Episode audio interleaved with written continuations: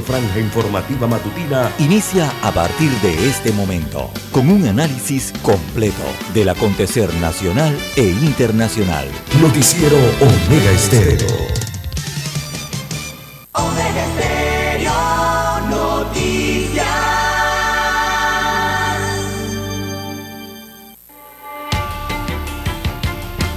A continuación, los titulares, con los hechos que son noticias hoy.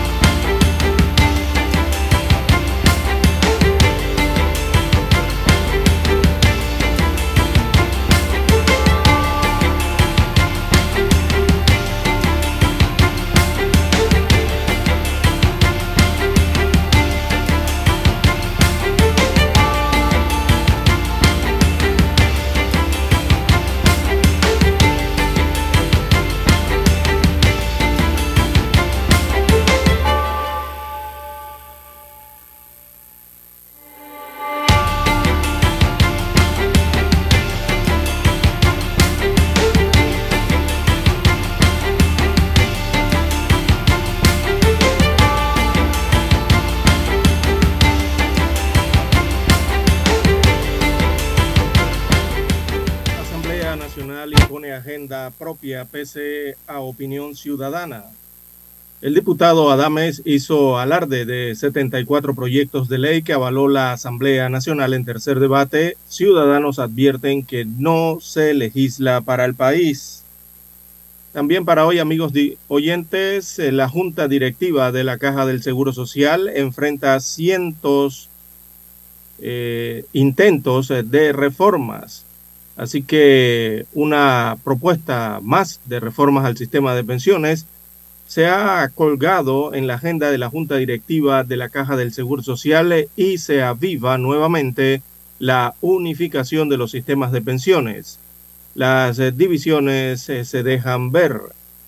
También paso de migrantes eh, para la selva causa daño ambiental, según los moradores eh, del oriente del país. También disminuyó la vacunación infantil por la pandemia de la COVID-19.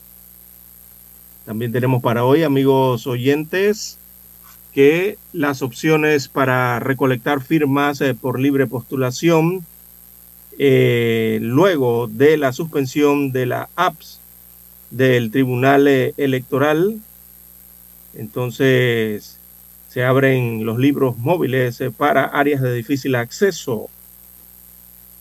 También jueza se acoge a término para decidir sobre el caso de la pinchadora. También tenemos que los ingresos del canal y de la minera, o del sector minero en este caso, para el riesgo de IBM, es una propuesta también que está en la mesa eh, de la Junta Directiva de la Caja del Seguro Social. También para hoy, amigos oyentes, eh, descubren a un comisionado eh, en estado alcohólico que estuvo involucrado en una colisión. él podría ser hasta destituido del cargo producto de la situación que se presentó en un retén y con unidades de la policía nacional. También niño se cae del tercer piso de un edificio y se fractura la cabeza. En Panamá eh, ya se acumulan 8.509 muertes por COVID-19, van 990.413 eh, casos. También eh, para hoy, amigos oyentes, tenemos que eh, inicia festividades del mes de la patria. Así que recuerde desplegar correctamente la bandera para estas eh, fiestas. Y bueno, lastimosamente continúa la ola de violencia y de delincuencia. Cuatro homicidios eh, se registraron en los distintos puntos del país. Amigos oyentes, estas y otras informaciones durante las dos horas del noticiero Omega Estéreo. Estos fueron nuestros titulares de hoy. En breve regresamos.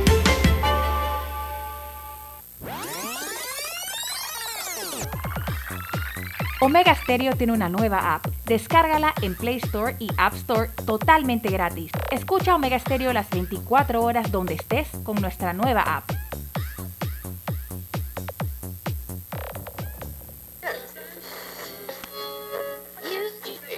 Cuando nadie creía en el FM estéreo. Esta es la nueva generación en radio. Esta es la generación Omega. Construimos el camino que seguirían las demás. Omega Estéreo. 41 años de profesionalismo, evolución e innovación.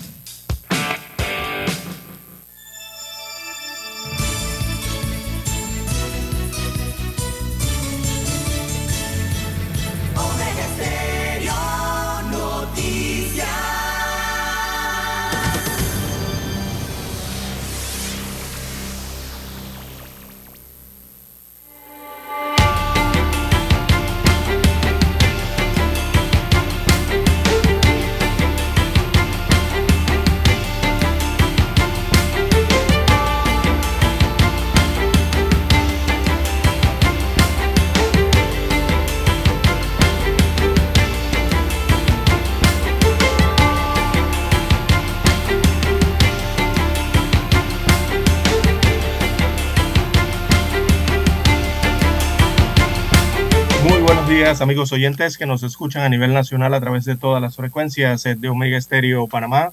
Sean todos bienvenidos a esta nueva emisión informativa para este martes primero de noviembre del año 2022. En el control maestro nos acompaña Daniel Araúz. En el estudio 1 de noticias, este es su servidor César Lara, también acompañado el día de hoy desde la unidad remoto por Luis Lucho Barrios, tengan todos muy buenos días. Así es, todos juntos para llevarles adelante estas dos horas informativas con las noticias locales, internacionales, sus respectivos análisis y comentarios. Agradeciendo al Todopoderoso permitirnos una mañana más de vida. Así es, poder ver la intensidad luminosa eh, de este nuevo día, de este nuevo mes, que ya se asoma en el horizonte panameño. Así que esperando que todos hayan tenido un sueño reparador se apresten ahora a las actividades eh, diarias, cotidianas, en este inicio de mes eh, de la patria. Bien, don Luis Barrios, eh, la bienvenida también a todos los amigos oyentes en todas las plataformas de Omega Estéreo Panamá. Tam- Estamos en el canal 856 de Tigo, televisión pagada por cable a nivel nacional, también a través de las aplicaciones. Si usted no la tiene, usted la puede descargar desde su tienda Android o iOS para su dispositivo móvil para su celular. También los que ya están en omegaestereo.com, allí la cobertura es a nivel mundial, y los que ya nos sintonizan a través de las dos frecuencias que cubren todo el territorio nacional, provincias, comarcas y también el área marítima. ¿Cómo amanece para este, perdón, este martes primero de noviembre, don Luis Barrios? Bueno, viendo que entramos en el penúltimo bre, lo, cuando entran los bre meten quinta, meten el pie en el acelerador, don César, y definitivamente ya el año está caducando. Así que esperemos analizar para ustedes todo lo que ha hecho noticia en las últimas 24 horas en nuestro país. Así es, don Luis Barrios. Bien, iniciamos el noticiero Omega Estéreo la mañana de hoy. Bueno, un niño ca- cae de un tercer piso, don Luis Barrios, un eh, hecho ocurrido aquí en el país. Lastimosamente se fracturó la cabeza. Se trata de un niño de dos años de edad que cayó desde un balcón del multifamiliar número 15 de la Nueva Providencia en Colón. Esto es en el corregimiento, esto es un corregimiento del distrito de Colón. Esto ocurrió eh, en esta provincia caribeña. El niño se fracturó el área frontal y la parte trasera del cráneo luego de esa caída desde tres pisos de altura. Una vez ocurrido el hecho, el padre del infante recibió la ayuda de una persona y lo trasladaron hacia el cuarto de urgencias de la Policlínica Don Laurencio Jaén Ocaña, ubicada en el corregimiento de Sabanitas, para que recibiera atención médica en donde luego de ser atendido por los galenos de turnos, eh, de turno en este caso, estos tomaron la determinación de intubarlo y transferirlo al Hospital de Especialidades Pediátricas ubicado en Ciudad de Panamá. Así que esta no es la primera vez que una persona se cae desde lo alto de uno de estos edificios en, en Nueva Providencia, pues eh, también se han registrado casos similares en la comunidad de Altos eh, de los Lagos, también en la provincia de Colón, eh, está ubicada en el corregimiento de Cristóbal Este. Así que ha llamado la atención eh, mucho este caso de un niño, imagínese usted, de dos años de edad, que cayó de un tercer piso de un edificio ubicado en la provincia de Colón. Bueno, a los padres de familia, a don Luis Barrios, sobre todo a mamá, a papá, tener mucho, pero mucho cuidado con los eh, bebés en este caso, porque este es prácticamente un bebé, ¿no? Un niño pequeño. Sí, Eh, constante supervisión, definitivamente. Sí, que se vive en los edificios.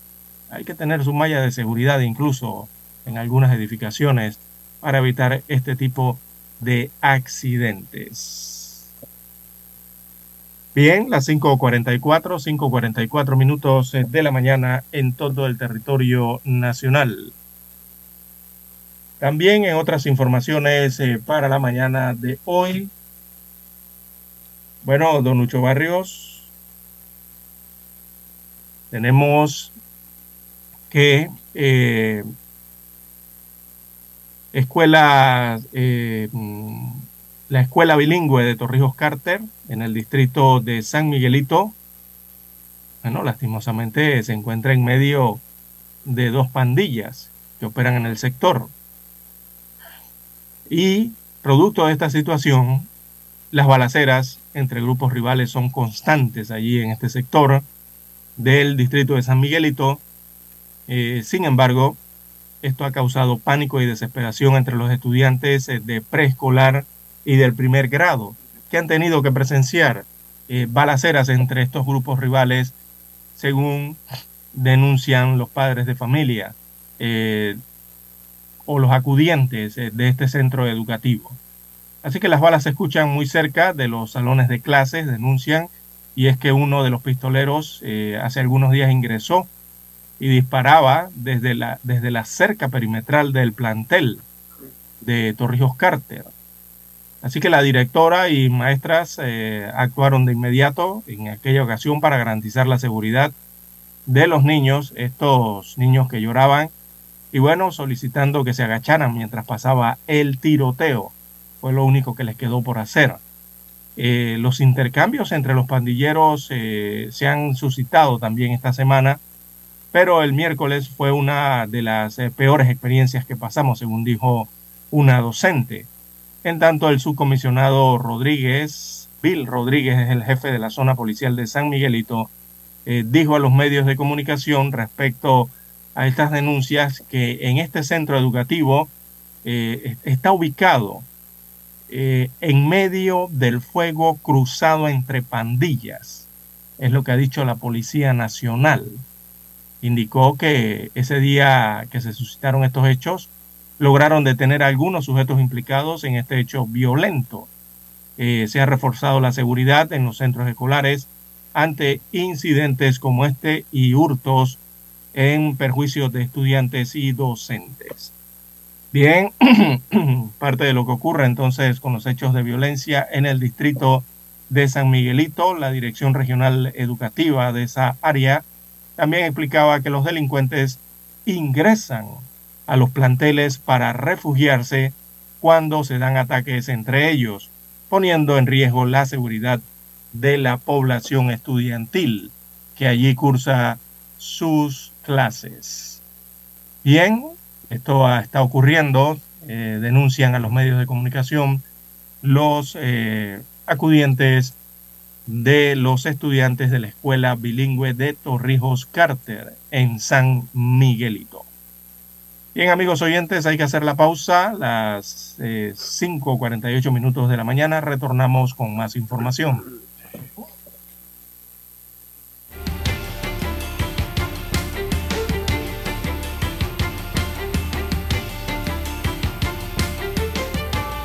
La mejor franja informativa matutina está en los 107.3 FM de Omega Estéreo. 5.30 AM. Noticiero Omega Estéreo. Presenta los hechos nacionales e internacionales más relevantes del día. 7.30 AM. Infoanálisis. Con entrevistas y análisis con los personajes que son noticia. De 8 y 30 a 9 y 30 de la mañana. Sin rodeos. Con Álvaro Alvarado. De lunes a viernes por Omega Estéreo. En centrales telefónicas, la casa del teléfono es tu mejor opción. Te asesoramos y ofrecemos buena atención. Con años de experiencia, trabajando para ti. La casa del teléfono, ubicados en Via Brasil y lista hermosa. La casa del teléfono, líder de telecomunicaciones. La casa del teléfono, distribuidores de Panasonic. Ven a visitarnos. La casa del teléfono. 229-0465 lsdtcorp.com Distribuidor autorizado Panasonic. Para anunciarse en Omega Estéreo, marque el 269-2237. Con mucho gusto le brindaremos una atención profesional y personalizada. Su publicidad en Omega Estéreo. La escucharán de costa a costa y frontera a frontera. Contáctenos 269-2237. Gracias. Omega Stereo tiene una nueva app. Descárgala en Play Store y App Store totalmente gratis. Escucha Omega Stereo las 24 horas donde estés con nuestra aplicación totalmente nueva. Noticiero Omega Estéreo.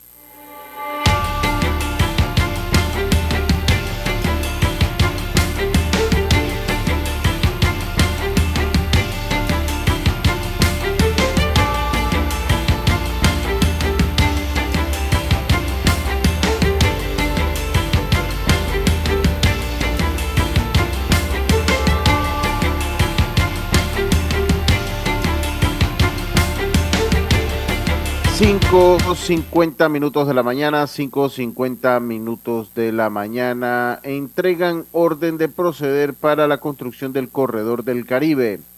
La orden de proceder para la ejecución del proyecto Corredor del Caribe que unirá las autopistas de Panamá Colón con, con la costa arriba de la provincia situada en el Caribe de Panamá fue entregada al consorcio Transec SA, Ingeniería Estrella, por el presidente de la República eh, de la República Laurentino Cortizo.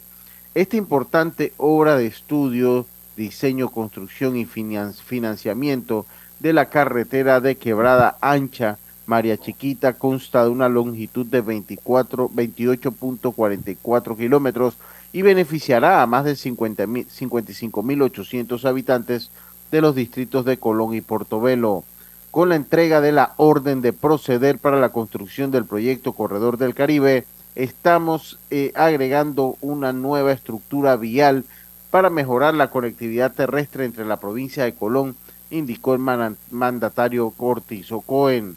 El presidente de la República informó que con una inversión de 91.6 millones de balboas beneficiará a 56 mil panameños en los distritos de Colón y Portobelo. Se le dará mayor seguridad también a la población y acceso a los servicios básicos. El jefe del Ejecutivo destacó que con la optimización de la red vial de la región se crean nuevas oportunidades para el turismo interno en la provincia que impactan positivamente de manera especial a la población más vulnerable, siempre con el propósito de lograr el desarrollo social equitativo del país. Además de generar empleos directos e indirectos, también beneficiará a los productores de estas áreas porque les facilita el transporte de productos y mercancías, agregó. Cortizo informó que, de, que se entregará terminada en un plazo de 730 días, es decir, en dos años a partir de la entrega de la orden de proceder. El diseño y financiamiento y construcción del proyecto incluye todos los estudios necesarios, topográficos, hidráulicos, hidrológicos, de suelo, geotécnico y ambientales requeridos para garantizar eh, la calidad de esta obra. Así que ya lo sabe, la obra consiste en la construcción de siete puentes vehiculares, a saber, sobre el río Gatún, el puente sobre el río Gatún 1, el puente sobre el río Gatún 2, puente sobre quebrada Agua Clara 1, puente sobre quebrada Agua Clara 2, puente sobre quebrada Agua 3 y el puente sobre el río Mango Indio. Además, contemplan eh, carril de aceleración en la salida de la carretera eh, de Quebrada Ancha, María Chiquita, carril de, desaceleración, o sea, acceso a la carretera, una rotonda, cuatro retornos a nivel sobre la avenida Boyd Roosevelt, un viaducto vehicular y paso a desnivel con sus accesos. El diseño y construcción de entrada a las calles secundarias, entrada para acceso de viviendas, comercios y diseños y colocación de la señalización horizontal y vertical completa para la seguridad vial, el diseño y construcción de casas, de casetas, perdón, y bahías de parada y, bahías y de paradas de buses, entre otras facilidades propias de la obra. Bien, don Luis Barrios, eh, bueno, este tema, eh, bueno, yo rápidamente aquí he buscado las licitaciones de este proyecto en la provincia de Colón digo, yo a veces, es un proyecto, ¿no? Eh, es, que es bueno que desarrollen proyectos. Interesante, Lastimosamente aquí las, las, bueno, las informaciones que dan las oficinas de relaciones públicas a veces no son detalladas, no son completas, ¿no? Eh, lo que hay que entender con este proyecto, más que nada, don Lucho Barrio, es que esta es una carretera nueva. Esta es una carretera que parte de cero. Esta es una carretera inexistente. O sea, estos 28 kilómetros se van a construir nuevos sobre otra ruta que no es la ruta tradicional que conocen eh, los panameños de quebrada, eh, quebrada, el nombre que tiene la carretera es que, quebrada ancha, que usted se va por la ruta tradicional y llega a Pasa Providencia, sube a Sabanitas y allí en Sabanitas usted gira a la derecha, ¿verdad? Cuando viene del interior, eh, sobre un supermercado importante que hay allí, entonces toma la carretera hacia la costa arriba, atravesando el resto de los poblados hasta llegar a María Chiquita. Bueno, esa no es la carretera, esto no es una rehabilitación, esta es una carretera que parte de cero, o sea, van a construir una ruta nueva, que va a ser una ruta más hacia el eh, sureste de eh, la región de Colón, ya casi cercano al Parque Nacional Chagres, casi rozándolo realmente, ¿no? Entonces, eh, a veces yo sinceramente las licitaciones o actos públicos del MOP, digo, yo no termino de entenderlos. Eh, esa carretera fue licitada el 24 de febrero pasado por un precio de referencia de 87 millones de dólares. Y ahora cuando eh, veo aquí los informes, dice que el presidente entregó una orden de proceder de que resulta por un costo de 91.6 millones. Licitan por un precio oficialmente, pero después veo una orden de proceder otra cifra distinta. es decir, unos 4.6 millones más del precio recomendado por la Contraloría en la licitación a inicios de año. Eh, pero bueno, eh, ellos sabrán por qué habrá ocurrido esto. Eh, descifremos entonces de, qué se trata esta carretera de Colón. es un proyecto nuevo, según lo observado aquí. Esta es una carretera nueva que se construirá desde cero. No se trata de la rehabilitación de la ruta vieja, para que tengan conocimiento los amigos oyentes. Esa ruta que todos conocemos Esta es una ruta nueva que va desde el corregimiento de Limón hacia el este, por el sureste, casi rozando el Parque Nacional Chagres, y luego sube, ¿no? Norte por el nordeste hasta María Chiquita. Así que el proyecto inicia allí donde está la parada de Quebrada Ancha. Es muy conocida esta parada eh, a los que viajan hacia la provincia de Colón. Inicia allí, eh, en, esa T que se forma allí, en esa intersección sobre la avenida Roosevelt Transísmica y finaliza en la intersección de la comunidad de María Chiquita, ahí en la carretera hacia Portobelo. Muchos conocerán dónde está María Chiquita, ¿verdad? usted cuando va hacia Portobelo, hacia Isla Grande, regularmente usted se encuentra un retén de la Policía Nacional, enfrente de unas instalaciones de la policía. bueno, esa es María Chiquita, para ubicar a los amigos oyentes. Ese es casi un retén allí, un puesto de control casi que permanente, ¿no? Eh, para ubicar a los amigos oyentes dónde está María Chiquita, los que no conocen hacia Colón, si usted alguna vez ha ido a playa La Angosta, esa es María Chiquita. Por allí cerca a esa área es donde desemboca esta nueva carretera, ¿verdad? Sobre la carretera principal hacia Portobelo. Esto para de forma de ubicación a los amigos oyentes.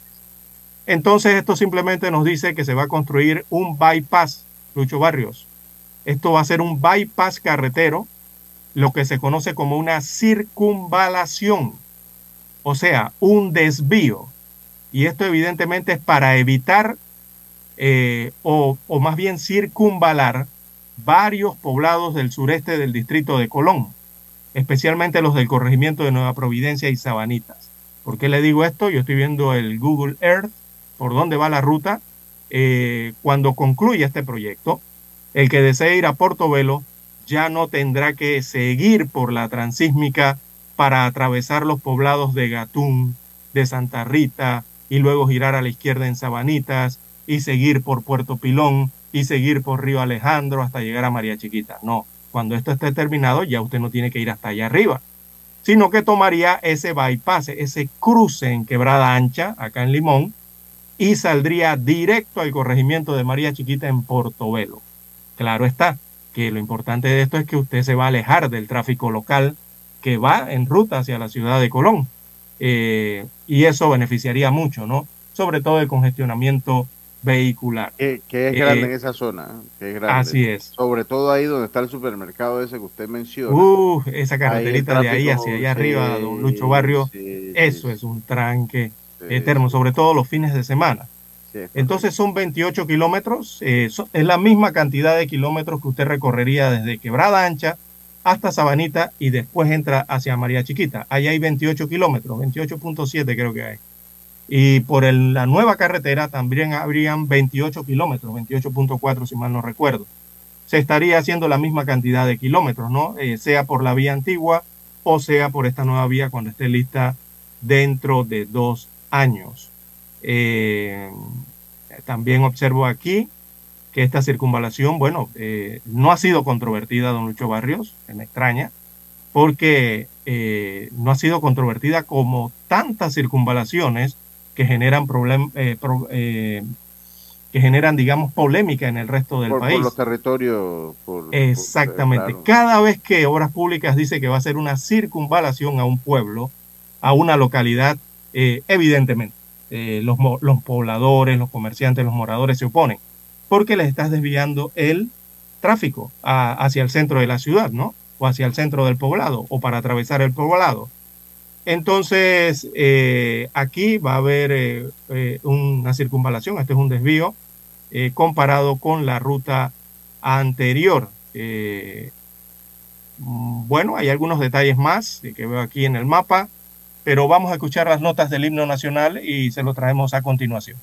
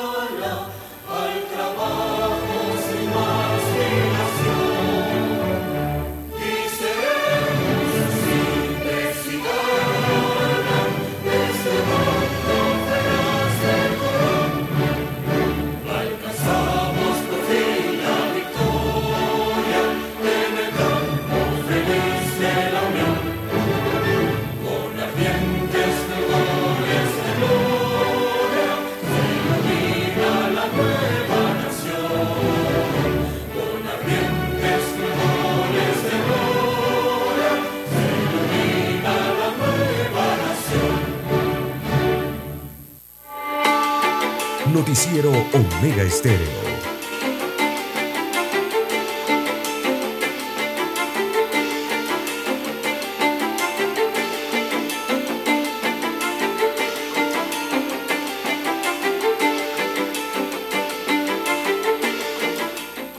Bien, amigos oyentes, las 6.4, 6.4 minutos eh, de la mañana en todo el territorio nacional.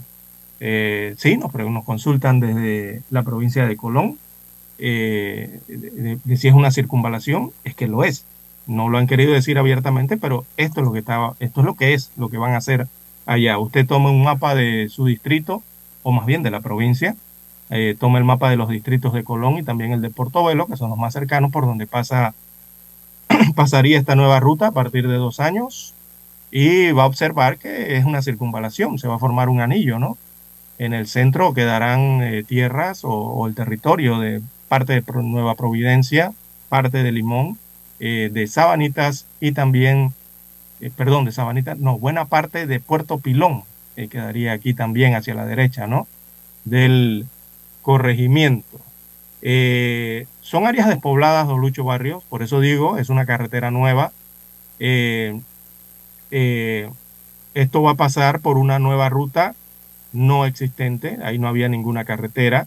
Es un área bastante rural, es boscosa, en donde se nota que no existe desarrollo de tierras urbanizadas por ese trayecto. Así que por ahí no hay nada. lo que hay es monte y árboles y prontamente en dos años, entonces todo eso la atravesará una nueva carretera. Eh, con esto, quizás los que no deben estar muy contentos, bueno, gente que está a favor y gente en contra siempre, ¿no? Eh, gente que resulta muy beneficiada, quizás otros que resulten en algo afectados cuando se dan las circunvalaciones. Entonces, quizás aquí no estén muy contentos, amigos oyentes, eh, serán los propietarios de los negocios que están sobre Sabanitas, que están sobre algunos sobre Nueva Providencia y otros sobre Puerto Pilón, eh, por esa ruta vieja, porque ya ese flujo de visitantes eh, que viene sobre todo desde Ciudad de Panamá o del interior de la República, tienen que atravesar la Ciudad de Panamá de todas maneras, ya no va a pasar por allá. simplemente habrá una eh, hay un nuevo bypass eh, en Quebrada Ancha, acá en el corregimiento de Limón, y de allí serían, se irían directo a la carretera que los lleva hacia la costa arriba, por lo menos hasta María Chiquita. Sí, hasta María Chiquita que es donde termina el proyecto. Porque de María Chiquita a Portobelo está distante todavía, hay sus buenos kilómetros. y de eh, Portobelo a, a Isla Grande, propiamente, que es el lugar que más se conoce por el área caribeña, todavía está más lejos. Por lo menos aquí esta le ayudaría a llegar a un tercio de ese recorrido, eh, por lo menos en una carretera nueva o en una eh, circunvalación. Ahí sufre eh, mucho, sobre todo los comercios que están sobre el área de Sabanitas, ¿no? O sea, esa misma, que de hecho ahí hay centros comerciales, o sea, hay centros comerciales grandes ahí en la entrada de Sabanitas un supermercado, comercio al por menor, tienda de productos agropecuarios, entre otros. O sea, un área muy movida que de hecho hasta, hasta transitarla es difícil por la cantidad, cantidad de transeúntes que van de un lado a otro. De un lado a otro. porque es una sola vía, ¿no? Para ir y una para venir. Claro, exacto. Entonces es difícil. Eh, y va a sufrir ese comercio, sobre todo de esa área, ¿no? Y el que va un poquito más adelante, antes de, llegar a María Chiquita, que ya es comercio pues menores, más que todo son tiendas. Es que allí prácticamente era, era área obligatoria, era un pit, como dicen en la Fórmula 1, un pit stop. Sí, sobre todo la eh, gente. Los comercios de allí para el abastecimiento suyo, ¿no? Cuando, cuando se dirige a estas áreas de playa. E, es lo que regularmente hacían las personas. Viajaban desde otros puntos de la República, paraban en Sabanitas y ahí en Sabanita se abastecían de, para disfrutar de su fin de semana o, o de las playas, ¿no? Eh, ahora, bueno, habrá una desviación dentro de dos años. Nos preguntan aquí si es la misma cantidad de kilómetros. Eh, usted los puede medir. Eh, digo, para ir desde Quebrada Ancha hasta María Chiquita por la ruta tradicional, le va a tomar 28 kilómetros ese recorrido. Y con esta nueva ruta le tomaría desde Quebrada Ancha hasta María Chiquita también los mismos 28 kilómetros, pero por una nueva ruta. O sea, en la ruta nueva sería más bordeando hacia la provincia de Panamá. eh, sobre Colón, por supuesto, pero más hacia la provincia de Panamá. La ruta antigua o tradicional, esa corre más hacia el oeste, corre más eh, hacia el área de, Canalera, ¿no? Para llegar hasta Sabanitas. bueno, es lo que se tiene en cuanto a esta nueva carretera que se estaría terminando dentro de dos años. Así que, don Lucho, en dos años usted ya podrá ir a Playa La Angosta por esa nueva circunvalación, quizás de forma más expedita. Sí, o puede ir, porque de todas maneras para ir allá a, lo que es viento frío. Eh, ah, sí, sí. Uh, va a ser mucho más rápido, Cuango va a ser mucho más rápido. A mí me gustan mucho las playas, las playas, claro, las playas que hay para allá son muy bonitas. A mí me gustan mucho. Hermosas, sí. Usted cuando va por allá, don Lucio Barrio, usted siente una paz una tranquilidad cuando usted va bordeando el área caribeña de las playas de Colón en la costa de arriba. La verdad es que eso es lo que se siente. Hay playas muy hermosas, de verdad, eh, que hay que seguir desarrollando, don Lucho Barrios, el turismo hacia esa área de la República de Panamá. Bien, eh, eso en cuanto entonces, nada más aclarar aquí. Eh, vamos a ver el tema ese de la licitación que fue por 87 millones pero ahora aparece como 91.4 millones. Eh, bueno, hay que ver allí qué determinación tomó la comisión evaluadora. Recordemos que era una licitación por mejor valor. Eh, bien, don Lucho Barrios, las 6.10, 6.10 ah. minutos de la mañana en todo el territorio nacional. Y antes que se me pase, ya que hablamos del MOP, don Luis Barrios, hasta el momento, el MOP no ha dado explicación alguna relativa a lo que sería prácticamente la eliminación de la plaza pública del Paseo de los Poetas, ubicada en la cinta costera 3, en el corregimiento del Chorrillo, ya que ha sido convertida, ha sido transformada, convertida en estacionamientos para automóviles. Ayer muchos citadinos eh, fueron a comprobar esa situación, don Lucho Barrios, y se encontraron con los carros, adivine qué, los carros ya estacionados en cada uno de los parkings señalizados sobre ese parque o esa plaza pública, que es un espacio público de, la ciudadanía, un espacio adoquinado, está construido de adoquines. Yo no sé esos adoquines cómo van a sostener esos, esos vehículos, cómo esa plancha de adoquines va a resistir el peso de los automóviles. Pero bueno, eso lo señalizaron eh, para eh, cubículos allí, digámoslo así, de estacionamientos cajas de estacionamientos y ya se están estacionando allí. Y eso le está robando el espacio público a los ciudadanos. Y veo que la ciudadanía no reacciona ante esa situación, no despierta ante lo ocurrido, quizás no se han enterado. Y la única plaza de la ciudad que le hace honor a los poetas de la patria, porque esa es la plaza de los poetas, es en honor a los poetas de la patria, ahora que estamos en el mes de la patria, don Lucho Barrios. Bueno, eh, y que fue pensada para hacer eventos culturales, para aprovechar la vista que tiene hacia el mar, porque tiene acceso al mar. Eh, ya anoche tenías automóviles estacionados allí. Yo no sé, gracias a quizás a la ineptitud, al despropósito de alguien que tomó esa decisión y hasta el día de hoy, hasta la mañana de hoy, no se sabe quién fue.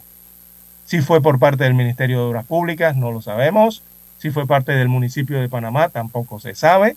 O si fue parte de alguna otra institución involucrada en la cinta costera. No sé si el sistema de protección institucional que cuida la cinta costera, creo que es parte de la presidencia de la República. Eh, nadie sabe quién ordenó que se utilizara un parque, una plaza pública para transformarla a estacionamiento. Bien, las 6.13, 6.13 minutos de la mañana en todo el territorio nacional. Hacemos la pausa y retornamos con más información.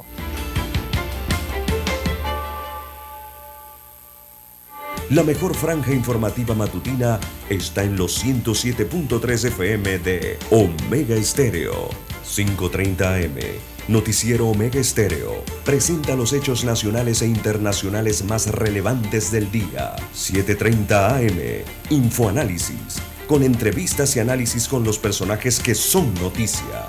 De 8 y 30 a 9 y 30 de la mañana. Sin rodeos con Álvaro Alvarado, de lunes a viernes, por Omega Estéreo.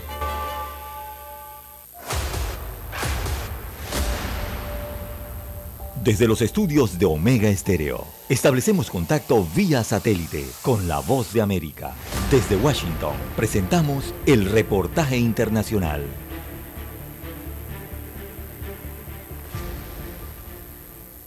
La inflación alcanzó una cifra sin precedentes en los 19 países que utilizan el euro, impulsada por los descontrolados precios del gas natural y la electricidad debido a la guerra de Rusia en Ucrania el crecimiento económico también se desaceleró al punto de que los economistas temen sea una recesión inminente, en gran parte como resultado de esos precios más altos que socavan la capacidad de gasto de los europeos.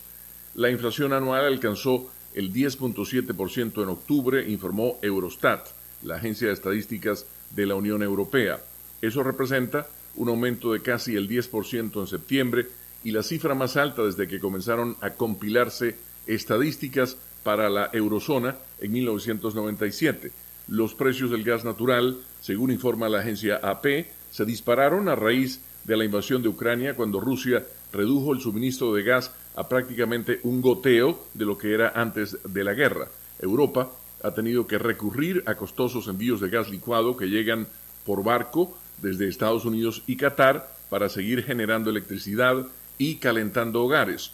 Los precios del gas natural para compras a corto plazo han bajado recientemente, pero siguen siendo altos en los mercados para los próximos meses, lo que sugiere que la costosa energía podría convertirse en un lastre persistente para la economía.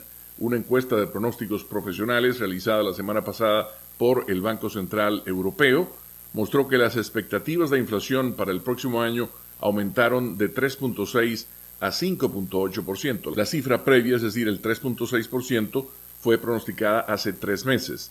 Las cifras de Eurostat muestran que el precio de los alimentos, el alcohol y el tabaco, junto a los de la energía, son uno de los principales contribuyentes, aumentando un 13.1%, mientras que los precios de la energía aumentaron un astronómico casi 42% respecto al año anterior.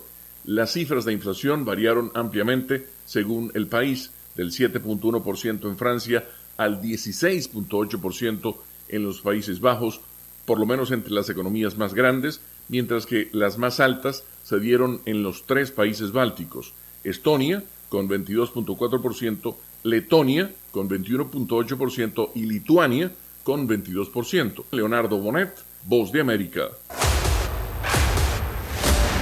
Escucharon vía satélite desde Washington el reportaje internacional. Noticiero Omega Estéreo.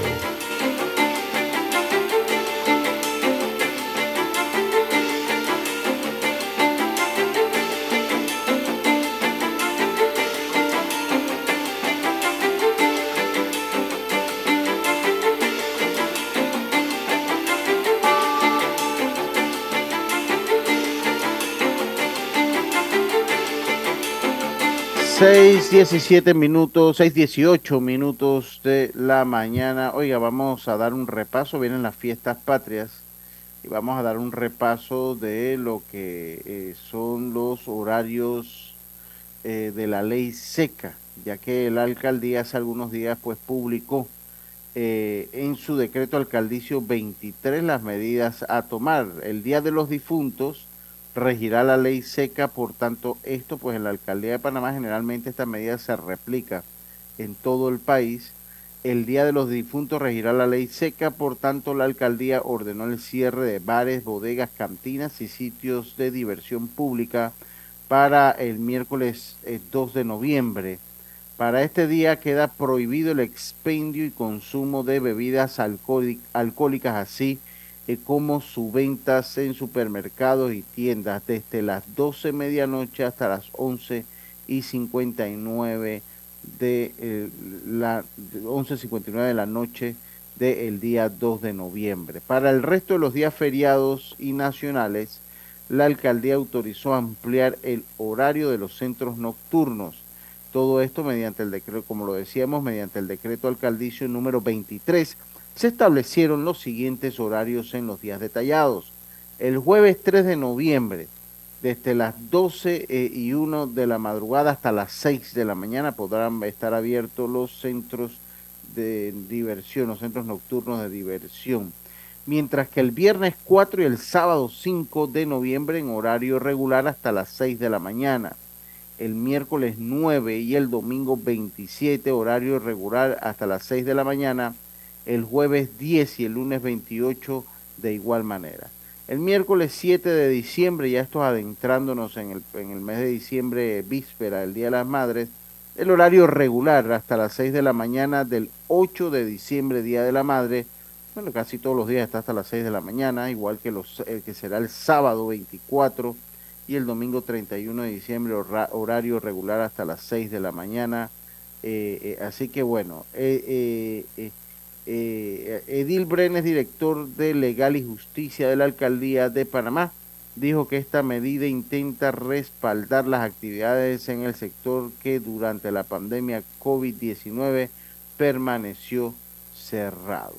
Eh, la Policía Nacional, los agentes de vigilancia municipal, los inspectores municipales, los funcionarios de cumplimiento y los jueces de paz están comisionados para hacer cumplir la norma alcaldicia y, estar, y están facultados para ordenar, de ser necesario, el desalojo del área en caso que lo amerite, señaló el municipio. Así que, pues se ha extendido el, el horario todos los días, pues está básicamente hasta las 6 de la mañana y recuerden el cierre de centros de diversión nocturna y ley seca que empezará a regir a partir de las 12, un minutos de la madrugada de la mañana del 2 de noviembre. Así es, don Luis Barrios, eh, en cuanto a la ley seca, eh, en los puntos, eh, varios puntos de la República de Panamá, principalmente acá en Ciudad Capital. Y es que estamos en noviembre, don Luis Barrios, y, hay feriados. Ya usted mencionó los feriados que son por, aparecieron en Gaceta Oficial para este mes de noviembre. También muchos se preguntan en las empresas cómo se pagan estos feriados, ¿verdad? Eso tiene su regulación a través eh, del el, Código de Trabajo y el Ministerio de Trabajo. Recordemos que hay cinco feriados que tendrán los ciudadanos eh, este mes por las festividades eh, patrióticas. Esto corresponde, como está señalado, al 3, al 4, al 5, también al 10 y al 28 de noviembre próximo. dentro de las muchas de las gestas eh, e hitos históricos ¿no? que se van a conmemorar y que se registraron en el país en este periodo. Eh, son cinco feriados nacionales, o sea, esos cinco días patrióticos significan cinco feriados nacionales. Entonces, estos cinco días, eh, don Luis Barrios, ya en Gaceta Oficial se promulgó que se declara feriado el 4 de noviembre y se ordena el cierre de las oficinas con motivo del Día de los Símbolos de la Nación. Así que para la empresa privada es un día normal de trabajo, si hay que hacer algún tipo de aclaración allí. Eh, sin embargo, algunas de ellas entonces eh, tienen que coordinar con sus trabajadores si es que van a hacer algún tipo de ajustes de horarios para eh, tener ese cuatro libre, o sea, ese día cuatro libre.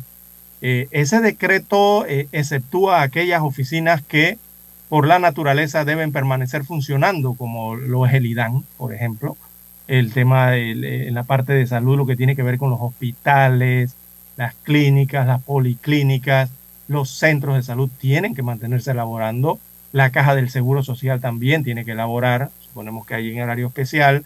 También lo que son los, eh, las entidades de auxilio, principalmente la del Benemérito Cuerpo de Bomberos de Panamá, el SINAPROC también tiene que elaborar, migración, aduanas, el Metro de Panamá, transporte masivo, o sea, los del Metrobús, eh, tienen que elaborar, son, y los estamentos de la Fuerza Pública, por cierto, ¿no?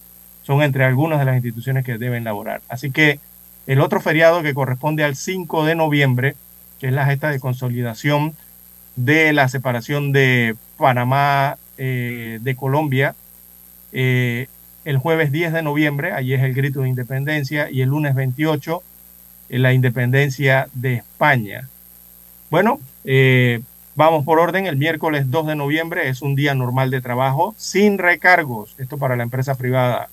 El jueves 3 de noviembre es un día de fiesta nacional por la separación, ¿verdad?, de Colombia. Es un día de descanso obligatorio. Escuche la palabra bien, amigo empresario. Descanso obligatorio. Así que si se trabaja ese día, lo pagan con recargos, dice la ley. Para el viernes 4 de noviembre, ese es el Día de los Símbolos Patrios. Allí las oficinas, es feriado para las oficinas públicas. En cuanto para la empresa privada, es un día normal de trabajo sin recargos. Algunas empresas privadas han coordinado con sus trabajadores para otorgarlo como día puente, en lo que se ha escuchado, ajustando allí el tema de los horarios para que eh, los, em, eh, los colaboradores lo puedan tomar libre y reponer las horas oportunamente. Sin embargo, no es un día de descanso obligatorio. No es día de descanso obligatorio el 4.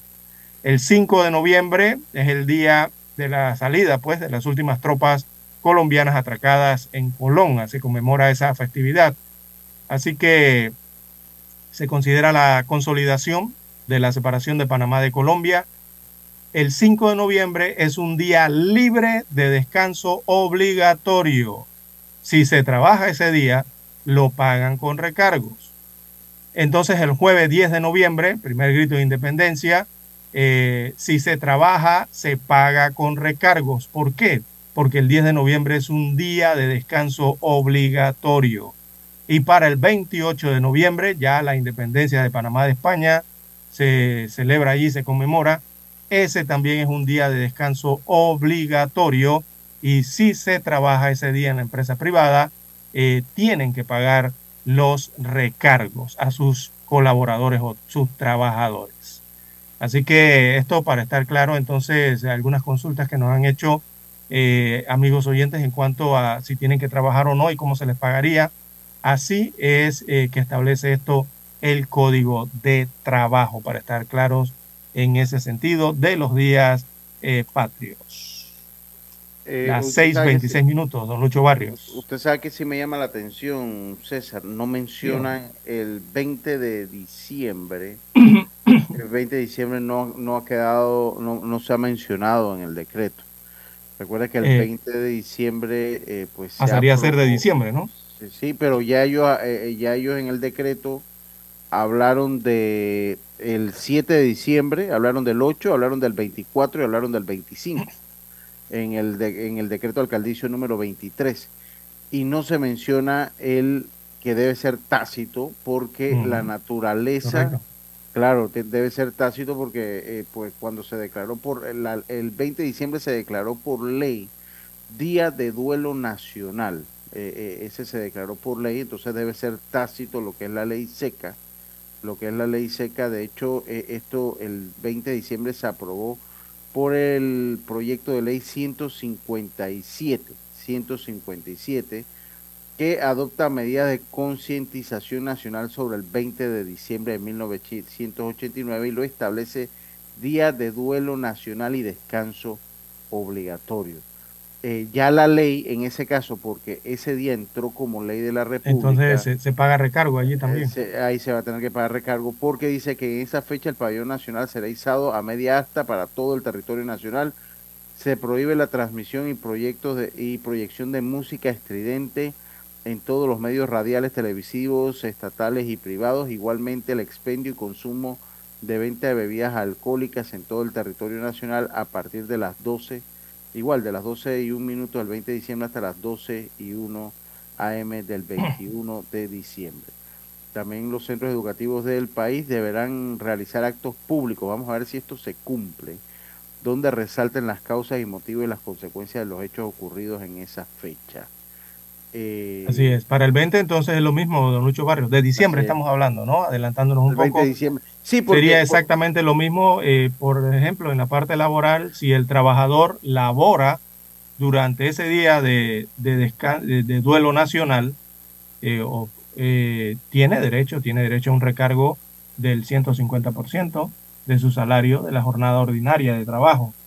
Así que para diciembre se incluye también ese día eh, en, el calendario. Sería libre el, el 8, el 20 de diciembre, el 25 de diciembre, ¿verdad?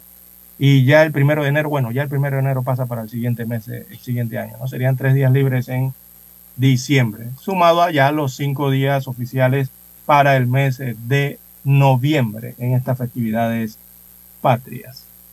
Eh, así lo establece el Código de Trabajo. Eso está en el artículo, creo que 49 o 50, por allí anda en el Código de Trabajo, habla de estos días de fiesta o de duelo nacional. Ahí se paga recargo. Bien, don Luis Barrios, don Dani nos informa que tenemos que hacer la pausa para escuchar los periódicos.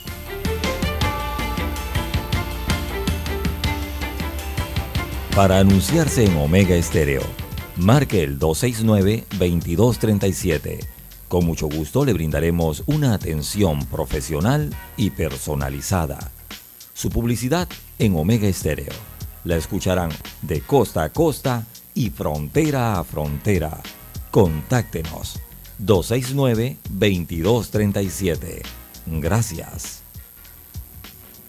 730 AM. Infoanálisis, con entrevistas y análisis con los personajes que son noticia. La mejor franja informativa matutina está en los 107.3 FM de Omega Estéreo, cadena nacional. Desde los estudios de Omega Estéreo, establecemos contacto vía satélite con la voz de América. Desde Washington, presentamos el reportaje internacional.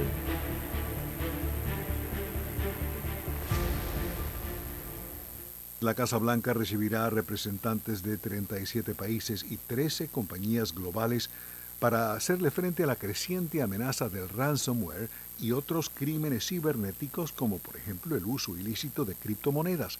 La reunión en persona se produce tras el encuentro inaugural virtual el año pasado de la Iniciativa Informal contra el Ransomware, agregando siete países en esta ocasión y reuniendo a un grupo diverso de actores del sector privado por primera vez. Los participantes emitirán una declaración al final del encuentro con el fin de redoblar esfuerzos para ejercer presión sobre Rusia y otros países relacionados con ransomware y otras actividades cibernéticas criminales.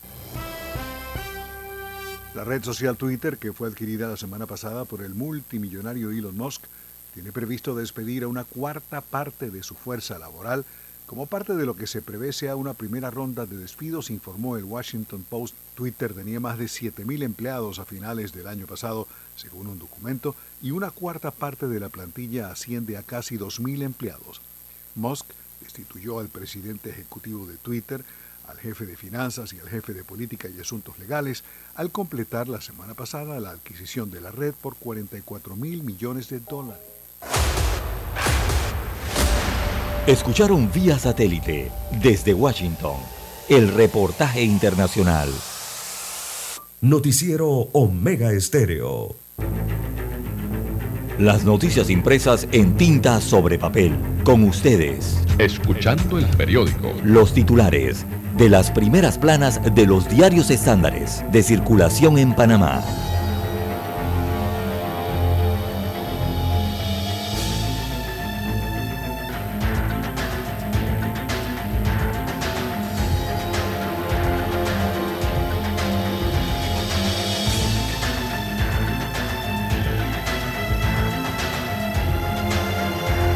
6.33 minutos de la mañana, 6.33 minutos de la mañana y damos paso entonces a nuestro segmento Escuchando el periódico para hoy, primero de noviembre. Los titulares, empezamos con los titulares de la decana, la estrella de Panamá para el día de hoy, eh, que en sus páginas titula los diseños y desfiles de moda que se adaptan a la corriente plus size esto en la página 5B Plus Size es la nueva onda de la moda para que ya no, usan las modelos que tienen eh, eh, medidas establecidas. Ahora son medidas un poco más grandes las, los diseños de la moda plus size. También la incertidumbre en el séptimo arte por las cancelaciones de Warner Bros. Esto en la página 2B. Esto en cuanto al cine. Dice crisis migratoria, la realidad y las posibles soluciones. El Servicio Nacional de Migración reubicó a otros 100 venezolanos en el albergue temporal de Viejo Veranillo, mientras que otros buscan ingreso, eh, vendiendo ingresos vendiendo golosinas en las calles. Los cancilleres de Panamá, Costa Rica y Colombia sostendrán una reunión virtual el día de hoy en la que participará alguien designado por los Estados Unidos. Esto es una crisis humanitaria y parece que se nos está olvidando esa situación. El país a rendir honores. El país empieza las celebraciones del mes de la patria y después de dos años sin los acostumbrados desfiles en calle 50 y el casco antiguo, las distintas bandas musicales de los colegios y las bandas independientes volverán a marchar.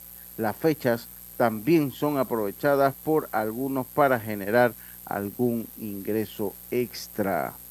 En la página 6A eh, titula La izquierda controla las cinco economías más grandes de la región y, eh, y nos da la gráfica, nos da la fotografía de Lula da Silva, de Luis Ignacio Lula da Silva, eh, pues después de su triunfo el día domingo en las urnas de las elecciones de Brasil. Así que las cinco economías más grandes de la región están controladas por la izquierda. Ingresos del canal y la minería para el IBM, invalidez, vejez y muerte. Propuesta está sobre la mesa. La Junta Directiva de la Caja del Seguro Social mantiene una propuesta a discutir en la que pide modificaciones a la Ley 51 de 2005 para, entre otros aspectos, sugerir que el 10% de los aportes de la minería metálica y del canal se destinen al programa IBM. Una propuesta de resolución será discutida por la Junta Directiva de la Caja del Seguro Social para modificar la ley. El MINSA y el MEF no emitieron comentarios. Aquí, nosotros aquí en Panamá, con el perdón de todas las personas que, nos escuchan, nosotros vemos los ingresos del canal como infinitos. Y todos los problemas del país los queremos resolver con los ingresos del canal. Todos los problemas del país los queremos resolver con los ingresos del canal. No alcanza. Tendríamos que tener dos, tres, cuatro, cinco, diez canales interoceánicos para resolver todos esos problemas no da para más. Sí, no, no da para más, exactamente. Pero bueno, aquí algo pasa, eh, César, y vamos a resolverlo con los dineros del canal. Yo no sé si somos conscientes de lo que produce y lo que, y lo que aporta en el fondo hasta nuestro presupuesto, los ingresos del canal de Panamá. Son, eh, son utilidades, son bienes finitos. Pero bueno, en el salud los horrores del dietilenglicol reaparecen en Indonesia. 133 niños fallecen. Esto es un, un tema de muchas cicatrices en nuestro país, César, y sobre todo porque a los afectados en su momento por el dietilenglicol no se les ha podido eh, atender de una manera justa eh, eh, a lo que ellos reclaman. Así que imagínense en Indonesia, 133 niños fallecen por ingerir dietilenglicol. En los deportes, titula la estrella de Panamá el golpe deportivo y económico del Barcelona por su vuelta a la Europa League. Esto le va a costar billete al equipo de Xavi, esto en la página 7B. Y eh, en Mía, una casa de ópera, el sueño de Susan Zamudio. La soprano panameña Susan Zamudio habla de sus inicios en el canto Sueño con poder decirle a mis compañeros de afuera que vengan a cantar en nuestra Casa de Ópera Nacional, que en Panamá pueda participar en producciones de ópera internacional, dijo. Todo esto está en la página 3B. Ortega, la pandemia aceleró la digitalización. El director del registro público, Bayardo Ortega Carrillo, indicó que los procesos de la institución son 100% digitales y que la pandemia terminó por acelerar esta transformación, lo que ha impactado en los ingresos económicos de la entidad que mantiene un superávit, esto en la página 2A. Así que estos son los titulares del día de hoy, del día martes primero de noviembre, de la decana la estrella de Panamá. Bien, don Luis Barrios, amigos oyentes. eh, Bueno, el diario La Prensa titula para este martes primero de noviembre del año 2022. Asamblea Nacional eh, impone agenda propia pese a opinión ciudadana. Destaca la pluma de Aminta Bustamante del equipo del diario La Prensa que legislando en contra de la ciudadanía e imponiendo su agenda, es así como analistas políticos y ciudadanos consideran que los diputados actuaron en la primera legislatura del cuarto periodo de sesiones ordinarias que culminó el pasado viernes 28 de octubre. Destaca la prensa en un colgado que el diputado Adames, presidente de la Asamblea, hizo alarde de los 74 proyectos de ley que avaló la Asamblea en tercer debate. Ciudadanos advierten que no se legisla para el país. En otros títulos eh, de la prensa para hoy, Junta Directiva de la Caja del Seguro Social enfrenta intentos de reformas. Así que una propuesta de reformas al sistema de pensiones se ha colgado en la agenda de la Junta Directiva de la Caja del Seguro Social y se aviva nuevamente la unificación de los sistemas de pensiones. Las eh, divisiones se dejan ver que lo primero que hay que modificar aquí es a la propia junta directiva. Bien, en otros títulos eh, del diario La Prensa para hoy, paso de migrantes por la selva causa daño ambiental. Deforestación, cacería ilegal y contaminación son algunos de los impactos ambientales que está causando el paso de los migrantes por el Parque Nacional de Darién. Así lo informó el Ministerio de Ambiente, quien detalló que el mayor impacto en la biodiversidad se refleja en la contaminación, ya que muchos de los migrantes dejan parte de su equipaje, ropa, artículos personales que posteriormente se convierten en basura en medio de esta área selvática. También para hoy la prensa en su portada destaca las opciones para recolectar firmas por libre postulación. Bueno, hay una nota en la página 2A de la prensa que habla del tema de las elecciones generales. Eh, si bien el Tribunal Electoral ordenó la suspensión de la app de la recolección de firmas por irregularidades, los ciudadanos tienen cuatro mecanismos para dar su respaldo a los candidatos de libre postulación. Se trata del Centro de Atención de Usuarios, los kioscos multiservicios, todas las oficinas regionales y distritales del Tribunal Electoral y los libros móviles para áreas de difícil acceso sin conectividad a Internet. O sea, ¿qué lío tienen los candidatos de libre postulación? La verdad es que sí. ¿eh? Sí, sí, Porque señor. sí. eh, Porque hay, recordemos que esto es por corregimientos. Hay candidatos a la libre postulación por corregimientos, otros por distritos. Entonces, eh, dígame si hay centros de atención al usuario o kioscos más bien, si hay de estos kioscos móviles en cada uno de los corregimientos de la República de Panamá. No hay. sí, sí. Incluso aquí en Ciudad Capital, usted en un corregimiento encuentra uno de estos kioscos móviles, pasa a dos corregimientos más contiguos Y ya no hay.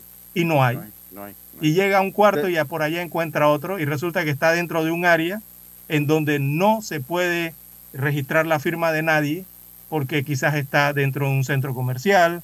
eh, hay pautas para poder recolectar la firma, recordemos. Y qué problema que tienen los candidatos de libre postulación, la verdad es que sí. ¿ah? De hecho, Increíble cómo de- se la ponen dura a hecho, estos candidatos. Difícil sí, de verdad. Totalmente Bien. conozco a alguien, usted sabe César, nada más para, por, por eso que usted menciona, a- a- a- a- solo hay, según la última información, aproximadamente 80 kioscos a nivel nacional. Mire O sea, usted. O sea, lo, lo que hay son... Y son 80 más de kioscos. 500, son más de qué? De 600 eh, corregimientos. Así es, así que eh, eh, son 80 kioscos que hay a nivel nacional, no da para Imagínese. la cantidad de corregimientos que hay. Bien, en más títulos del diario La Prensa para la mañana de hoy tenemos el sector de seguros se recupera de la pandemia. Este es el principal reporte del martes financiero que aparece hoy en el diario La Prensa. Destaca la información económica que las últimas cifras eh, publicadas por la Superintendencia de Seguros y Reaseguros de Panamá revelan que en el periodo entre enero y agosto, las primeras eh, suscritas, eh, las primas en este caso, perdón, suscritas, sumaron 1.113.8 millones de dólares, cifra que representa un aumento del 8.2% cuando se compara con el mismo periodo del año anterior. También para hoy la prensa titula en panorama disminuyó la vacunación infantil por la pandemia. Además, jueza se acoge a término para decidir sobre la pinchadora. En la sección Vivir Más eh, desarrollan el reportaje una muestra doble sobre la naturaleza. A ver rápidamente aquí la fotografía principal que muestra hoy el diario La Prensa. Eh, lo que estamos hablando hace un rato. Eh, fue captada en el corregimiento de El Chorrillo, en la trama o en el sector de la cinta costera 3, y muestra eh, la Plaza de los Poetas, muestra este parque. Así que el pie de foto de la prensa en portada dice, cinta costera, denuncian destrucción de parque. Ciudadanos en la red social Twitter han estado denunciando desde el fin de semana la tala de árboles en una de las plazas de la cinta costera para supuestamente dar paso a estacionamientos en ese sector. Sobre el tema, el Ministerio de Obras Públicas informó que el área en mención es el Parque de los Poetas, el cual fue traspasado y es administrado por el municipio de Panamá. Oiga, ¿cuándo lo traspasaron? Eh, esto sobre, eh, refiriéndose entonces, este medio, la prensa consultó al municipio de Panamá sobre los trabajos que se realizan en el lugar, pero al cierre de la edición del diario La Prensa Anoche no hubo respuesta por parte del municipio ni del alcalde capitalino del por qué un parque, una plaza pública, eh, ha sido convertida, es más, la han eliminado y la han convertido en estacionamientos para automóviles. Así que hoy se le preguntará de nuevo al alcalde por qué está ocurriendo esto. Esto es increíble realmente, ¿ah? definitivamente.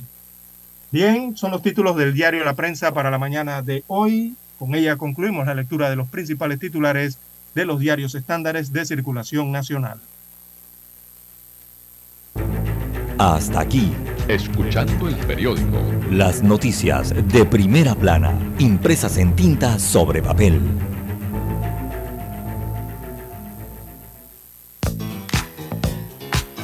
Desde el dominante Cerro Azul en los 107.3. 107.3. Continúa por el majestuoso Cerro Canajagua en los 107.5 para provincias centrales. Hasta el imponente Volcán Barú. En los 107.3. Transmite Omega Estéreo, cadena nacional simultánea. Noticiero Omega Estéreo. Desde los estudios de Omega Estéreo, establecemos contacto vía satélite con la voz de América. Desde Washington, presentamos el reportaje internacional.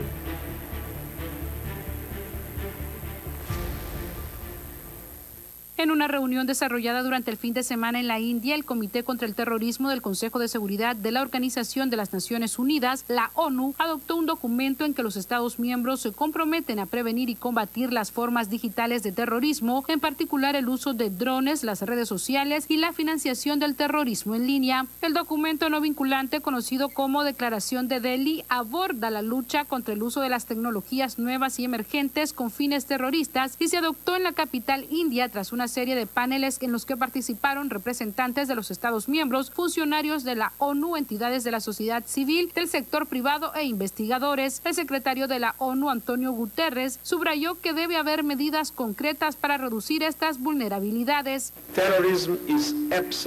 El terrorismo es el mal absoluto. No hay razones, ni pretextos, ni causas. No hay agravio que pueda justificar el terrorismo. El terrorismo es el mal absoluto y el terrorismo no tiene causas cabida en el mundo actual.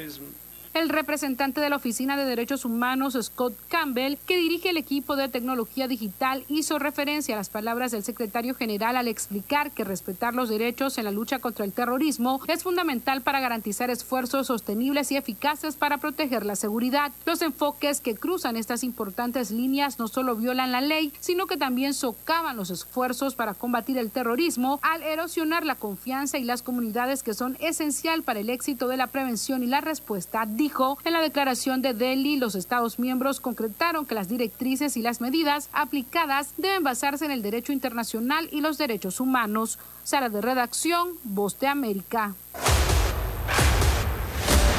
Escucharon vía satélite desde Washington el reportaje internacional.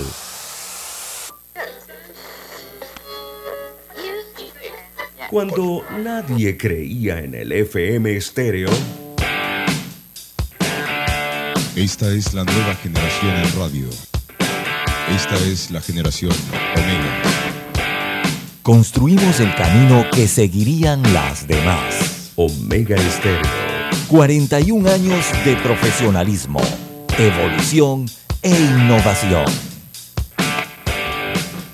Problemas de tierra, reclamos por accidentes, despidos injustificados, reclamos de herencias, sucesiones, daños y perjuicios. Todo problema legal civil, penal y laboral, consulte al 6614-1445. Licenciado Juan de Dios Hernández le atiende. 6614-1445. Con atención en Panamá, Panamá Este, Panamá Oeste, Colón, Coclé, Santiago, Herrera y Los Santos. Anote y consulte 6614-1445. Es momento de adentrarnos al mar de la información. Este es el resultado de nuestra navegación por las noticias internacionales más importantes en este momento.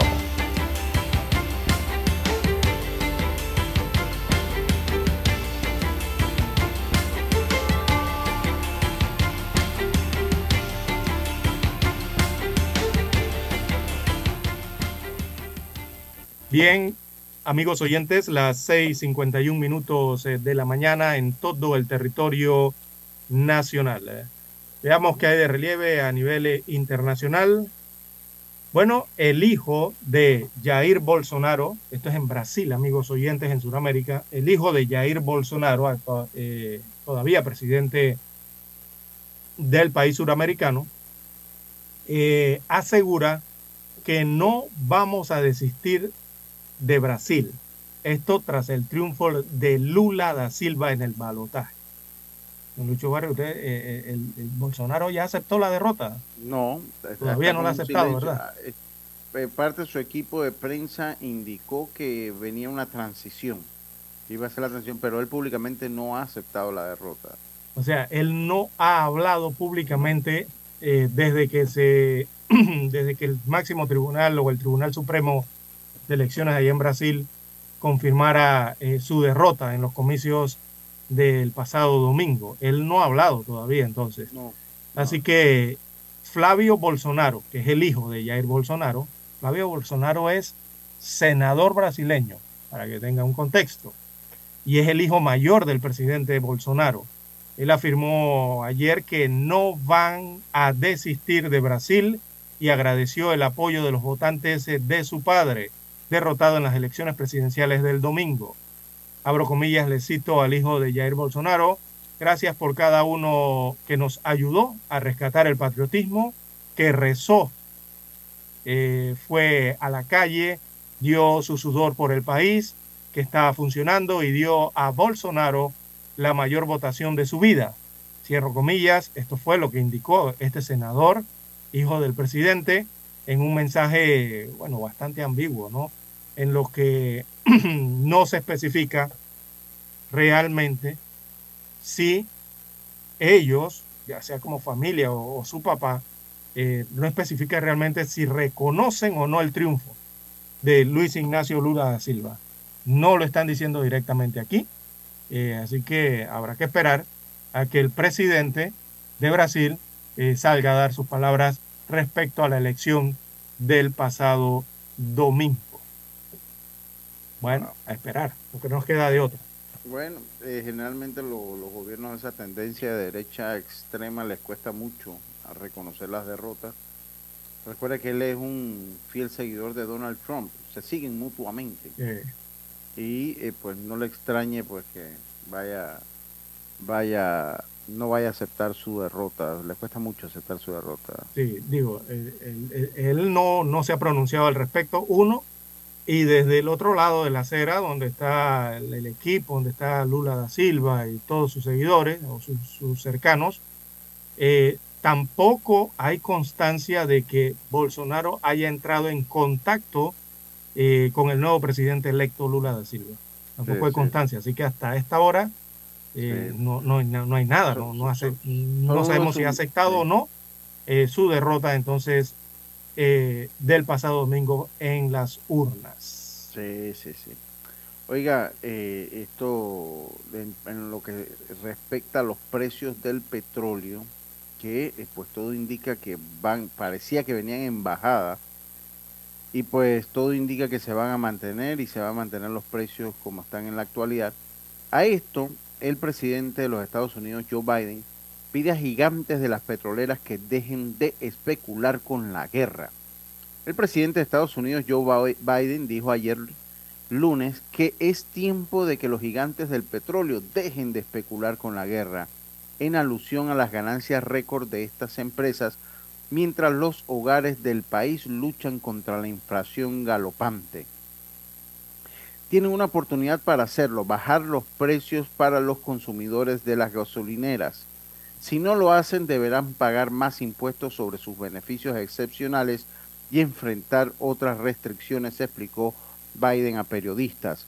A días de las elecciones de medio mandato de las que su partido demócrata se juega el control del Congreso, todo indica eh, eh, César, que ellos van a perder el control del Congreso. Ellos tenían el control del Senado y del Congreso. Ellos, eh, todo indica que lo van a perder según las estimaciones que he estado eh, viendo en redes en los últimos, en, en- los últimos días. Los comentarios del mandatario se producen luego de que los gigantes del sector publicaran ganancias récord, ganancias a un incremento de los precios del crudo que se disparó tras la invasión de Ru- Rusia a Ucrania. Los gigantes estadounidenses de hidrocarburos ExxonMobil, Chevron, obtuvieron enormes ganancias en el tercer trimestre según datos de la semana pasada. ExxonMobil obtuvo 19.700 millones de dólares, un nivel récord. En tanto, Chevron ganó 11.200 millones, apenas por debajo de su récord del trimestre anterior. Bajo el efecto de la disparada de los precios de la energía, alimentada por la guerra de Ucrania, también grupos europeos obtuvieron beneficios importantes. Shell ganó 6.700 millones de dólares, Total Ener- Energy ganó 6.600 y Eni ganó 5.900 millones de dólares. Esta situación contrasta con lo que ocurría hace años cuando en plena pandemia los precios de la energía se derrumbaban y generaban grandes pérdidas a los productores de hidrocarburos. Hay discusiones en Estados Unidos sobre la posibilidad de que, un, que, de que nuestro sector vuelque una parte de sus beneficios directamente al pueblo estadounidense, destacó la semana pasada el titular de ExxonMobil, Darren Woods, en una conferencia telefónica. Es exactamente lo que hacemos con nuestros dividendos trimestrales, sostuvo. Esto suena, César, de que ya está viendo que le pueden venir una montaña de impuestos y ahora está diciendo, bueno, que ellos vuelcan sus estos, estos ingresos eh, directamente al pueblo estadounidense. Dice, no llego a creer que tenga que decir esto para volcar beneficios a los accionistas. No es lo mismo que bajar los precios para las familias estadounidenses, retrucó entonces en Twitter el presidente Joe Biden. Sigue siendo noticia el petróleo a nivel mundial, César. Sí, y lo, y lo que va a ocurrir precisamente, como usted bien lo señala, en la semana de elecciones eh, de mitad de mandato de los Estados Unidos eh, de América, Eh, porque si cambia eh, el poder en la Cámara de Representantes, bueno, cambiaría incluso hasta el- el- la balanza de poder en el Congreso, ¿no? Así Eh, así, las encuestas, como usted bien señala, en los Estados Unidos de América apuntan a que los republicanos tomarían el control de la Cámara de Representantes, mientras que la disputa en el Senado eh, sería algo más reñida según las gráficas, pero eh, todo indica que van a perder están aquí, estas gráficas de círculo, don Luis Barrio, amigos oyentes, no son para nada favorables para el presidente Joe Biden. No, no, no. Evidentemente va a perder el control, va a, prender, va a perder el poder, por lo menos en estas cámaras importantes, en las elecciones de mitad de término en los Estados Unidos de América. Y bueno, es un, panorama eh, que busca entonces recuperar el control los republicanos. Si los republicanos ganan, por ejemplo, la Cámara Baja, que es la de representantes, eh, esto sería, don Luis Barrios, esto sería un triunfo para Donald Trump, evidentemente. Sí, señor, totalmente. todo indica que va a ser así. Todo indica que va a ser así. Esto sería un regreso, o sea, un regreso al poder de los republicanos en la Cámara Baja, baja sería un claro triunfo para Donald Trump, que ha luchado contra los intentos que encabezan los demócratas en esto de la rendición de cuentas, en esto de llevarlo ante los estrados y, que rinda cuentas, ¿no? por el tema ya conocido del Capitolio. Así que viene esa batalla eh, política en los Estados Unidos de América y eh, hay que esperar los resultados, a ver qué ocurre en esas elecciones de medio término. Bien, tenemos que hacer eh, la pausa porque ya tenemos la conexión satélite en directo desde Washington, Estados Unidos de América. A ver lo que nos informa la voz de América, don Dani.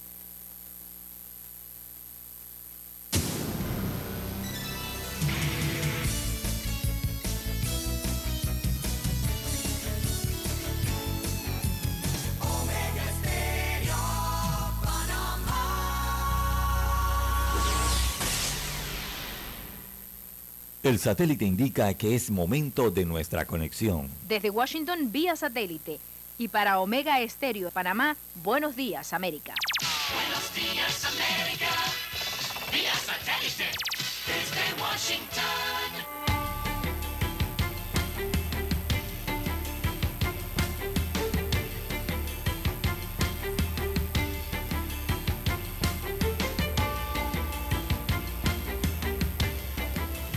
De Washington, les informa Henry Llanos. La Casa Blanca celebró una vez más la noche de Halloween, una tradición de 60 años. Nos informa Jorge Agobián. Dulce o trato. La familia Biden continuó la tradicional celebración del día de Halloween en la Casa Blanca y pasó a los archivos de la historia. Una historia que inició el presidente Kennedy en 1963. Principalmente como un testimonio de que los Kennedy tenían dos hijos pequeños, Caroline y John Jr., así que ese es realmente el comienzo de la tradición de dulce o trato y luego comenzó a haber más y más fiestas a lo largo de los años. Para nada es escalofriante, más bien es el momento más dulce del año. Desde la Casa Blanca, Jorge Agobián, Voz de América. La compañía inmobiliaria del expresidente Donald Trump engañó a las autoridades fiscales durante un periodo de 15 años, según dijo una fiscal de Nueva York en su declaración de apertura el lunes en el juicio por fraude fiscal criminal contra Trump Organization. Al menos entre 2005 y 2021, Trump Organization pagó a ejecutivos, incluyendo a su director financiero, Allen Weiselberg en prebendas como alquileres y arriendo de coches sin informar de esos beneficios a autoridades fiscales, dijo Susan Hoffinger de la oficina del fiscal del distrito de Manhattan. El triunfo de Luis Ignacio Lula da Silva como presidente de Brasil significa un nuevo revés para la oposición venezolana. Desde Caracas nos informa Carolina Alcalde. El hecho de que Luis Ignacio Lula da Silva se haya convertido en el mandatario electo de Brasil tiene repercusiones negativas para Venezuela, coinciden expertos, entre ellos el político Pedro Urruchurtú, que asegura significa un reacomodo en la región, donde la izquierda toma fuerza. Esa izquierda dura vuelve a tomar el poder y donde además el régimen venezolano pasa de estar aislado por sus vecinos, como lo hicieron Duque y Bolsonaro en su momento, en, su, en el mejor momento de sus gobiernos en el tema Venezuela, a ser ahora abrazado por Lula y Petro. Carolina, alcalde Voz de América, Caracas. El jefe de policía surcoreana admitió este martes una pesada responsabilidad por no haber evitado una estampida en la que murieron más de 100 150 personas durante las celebraciones de Halloween en Seúl y reconoció que los agentes no gestionaron de manera eficaz las primeras llamadas de emergencia. El gobierno de Seúl enfrenta un creciente escrutinio público sobre si podría haberse impedido la estampida del sábado por la noche en el distrito Itaewon de Seúl. A medida que se acercan los comicios de medio término que se realizarán el 8 de noviembre, hay asuntos como el aborto, la economía, la inmigración y el porte de armas que podrían resultar determinantes en la intención de voto de los estadounidenses. Históricamente el número de votantes en las elecciones de medio término es inferior al de los comicios presidenciales. Sin embargo, las recientes decisiones de la Corte Suprema de Justicia de los Estados Unidos sobre el porte de armas o la anulación de la protección federal para el aborto luego de 49 años podría generar un impulso adicional en la intención de voto. Sin embargo, según las encuestas, la cuestión más importante para los estadounidenses es el manejo de la actual crisis económica que atraviesa el país y que ha hecho que los consumidores sufran la inflación más elevada de las últimas cuatro décadas. Así lo destaca Kelly Krakow, un ciudadano de Wyoming, quien aseguró a La Voz de América que votará por el candidato que tenga un mejor plan económico. La inflación alrededor del 8% y el costo de las reparaciones de las casas han aumentado un 25%. Eso significa un 30% de aumento. Eso es difícil para la gente y creo que es el momento para poner un freno a eso, dijo. Mientras tanto, en algunos estados, especialmente en el sur del país, la gestión de la crisis migratoria podría ser fundamental en las campañas políticas de los diferentes aspirantes. Por ejemplo, los republicanos señalan que las políticas permisivas del presidente Biden han aumentado el flujo de personas que intentan entrar de forma ilegal por la frontera sur del país y que han generado una crisis migratoria, haciendo que los gobernadores republicanos de Texas y Arizona envíen buses de migrantes a ciudades gobernadas por alcaldes demócratas como Nueva York, Chicago o Washington. Paralelamente, una reciente encuesta de la agencia de noticias de Associated Press y el Centro de Asuntos Públicos NORC demuestra que más del 70% de los estadounidenses en edad de votar consideran que el futuro del país está en juego en los próximos comicios cuando se elijan todos los escaños de la Cámara de Representantes y varios de la Cámara de Senadores, unas elecciones en las que se definirá si los demócratas mantienen el control de ambas cámaras o si por el contrario los republicanos ganan la mayoría. Héctor Contreras, Voz de América, Washington. Desde Washington vía satélite y para Omega Estéreo de Panamá hemos presentado Buenos Días América. Buenos días, América. Vía satélite. Desde Washington. Problemas de tierra, reclamos por accidentes, despidos injustificados, reclamos de herencias, sucesiones, daños y perjuicios. Todo problema legal civil, penal y laboral, consulte al 6614-1445. Licenciado Juan de Dios Hernández le atiende. 6614-1445. Con atención en Panamá, Panamá Este, Panamá Oeste, Colón, Coclé, Santiago, Herrera y Los Santos. Anote y consulte. 6614-1445. Noticiero Omega Estéreo.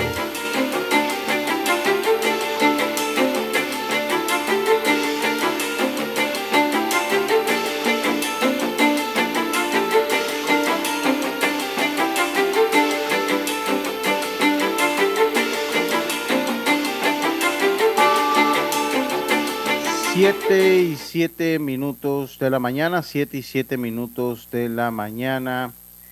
Eh, yo no sé, don César, si usted logró ver eh, el video que se hizo viral, eh, viral perdón, de un, sub- eh, un subcomisionado, un comisionado de la Policía Nacional en estado etílico. Esto se hizo viral el día domingo. Eh, a esto el comisionado borracho involucrado en colisión podría ser destituido. La DRP también se encuentra investigando otros casos, entre ellos el de un conductor quien se identifica como comisionado, como el comisionado Ortiz, el cual se alteró cuando unidades de la Dirección Nacional de Tránsito de la Policía Nacional le solicitase una licencia, la licencia en un retén. El comisionado de la Policía Nacional que se vio involucrado en una colisión estando bajo los efectos del alcohol podría ser destituido si así lo determina el proceso que adelanta la Junta Disciplinaria Superior de la Dirección de Responsabilidad Profesional, según confirmó eh, John Dorheim, director general de la entidad. Dorheim también explicó que además de este caso, la DRP también se encuentra investigando a otros casos, entre ellos el de un conductor quien se identificó como el comisionado Ortiz, el cual se alteró cuando unidades de la Dirección Nacional de Tránsito, la Policía Nacional, le solicitan la licencia en un retén. Además de estos dos casos, la semana pasada circuló otro video en el que se aprecia a una unidad cometiendo actos inmorales dentro de su vehículo. El video que circuló en redes sociales relacionado con este caso en el cual se aprecia a una unidad de la Policía Nacional uniformada dentro de su vehículo estacionado con los pantalones a medio muslo y sus partes genitales descubiertas. El director de la policía sustentó que en lo que va del año la DRP ha recibido y está investigando unas 1.300 denuncias que involucran a uniformados de la entidad y que de esos ya 120 policías se les ha solicitado la baja producto de estas investigaciones. Aclaró que entre las unidades a las que se les ha solicitado darse baja hay dos comisionados y que eh, a uno de ellos esta petición se le ha efectuado en dos ocasiones por diferentes faltas al reglamento disciplinario interino de la institución. El titular de la Policía Nacional fue enfático al decir que nosotros no vamos a permitir ni perdonar este tipo de actitudes que van en detrimento de la primera institución de seguridad del país. Bueno, eh, viene a la mente entonces de los ciudadanos la palabra quien nos custodia, ¿verdad? Que son los estamentos de seguridad, la Policía Nacional. Pero eso requiere de su responsabilidad también, ¿verdad? Eh, los ciudadanos tienen derechos, pero la policía, las instituciones que custodian la seguridad del país eh, también tienen su responsabilidad ante esto. Por eso hay, eh, se, se debe enarbolar la bandera de la integridad y la bandera de la responsabilidad policial, sobre todo la también tiene que entrar allí, algo que se les enseña a los agentes de la Policía Nacional en sus cursos, también el tema de la moral, ¿no? Eh, sobre todo cuando se es un agente de eh, la Policía Nacional, eh, don Luis Barrios, por una parte. Lo otro es que los agentes de la Policía Nacional, si no se los han recordado, bueno, a los medios y la ciudadanía deberá recordárselos, no están sobre ninguna ley. Los agentes de la Policía Nacional no están sobre la constitución política de la República de Panamá y eh, no tienen ni fueros ni privilegios tampoco. Así que tienen que respetar las leyes del país, como también las respetan el resto o, o, deben respetarla el resto de los ciudadanos. Nadie está por encima de la ley. No. Eh, y los altos oficiales de la policía tampoco se encuentran exentos de lo que es esa responsabilidad de la Carta Magna. Eh, por lo tanto, aquí evidentemente hay manejos inapropiados eh, por parte de los agentes de la Policía Nacional, sobre todo los primeros que deben dar el ejemplo, que son los de mayor rango. Mire, estamos hablando de, eh, usted mencionó allí a un, eh, los, los, altos rangos son comisionados, ¿no? Comisionados, es correcto. Son los mayores rangos que uno puede encontrar dentro de la Policía Nacional. Entonces, hay que tener la conducta correcta y si estas personas eh, incumplieron en eso, definitivamente tendrá que haber sanciones, eh, sanciones para evitar que estos casos se vuelvan a repetir dentro de las filas de la institución uniformada en este caso. Así que es evidente que la Dirección de Responsabilidad Patrimonial debe actuar aquí y sancionar sobre todo de forma ejemplar. Y ahí el director de la policía dijo que uno de los comisionados eh, es la segunda vez que están evaluando ya la segunda vez y destituyen a, a, uno de estos agentes. Entonces uno se queda, la primera lo evaluaron y que decidieron que no. Y este sería la segunda vez. Entonces, eh, cuidado, bueno, que lo que claro. viene allí es propiamente ya la destitución de alguno de estos agentes policiales. Bueno. Bien, eh, amigos oyentes, tenemos las 7.13, 7.13 minutos de la mañana en todo el territorio nacional. Eh, hay temas de responsabilidad eh, cuando seas agente, no seas cualquier ciudadano cuando seas agente de la Policía Nacional. No, y, Tienes y que hecho, dar el ejemplo. Sí, y de es hecho un no, trabajo en el sí. que el ejemplo y la ética básicamente lo es todo, sobre todo la disciplina que hay que tener dentro de ese tipo de estamentos y de trabajo y eh, cuidar, sobre todo cuidar la imagen y cuidar el honor de una institución como esa. Eh, como y son los entes de seguridad. No solo cuando se tiene el uniforme, César, no solo cuando se tiene el uniforme. Ahí aplica a cada momento, hay que dar el ejemplo. Hay que dar el Exacto, ejemplo, porque- Con o sin uniforme.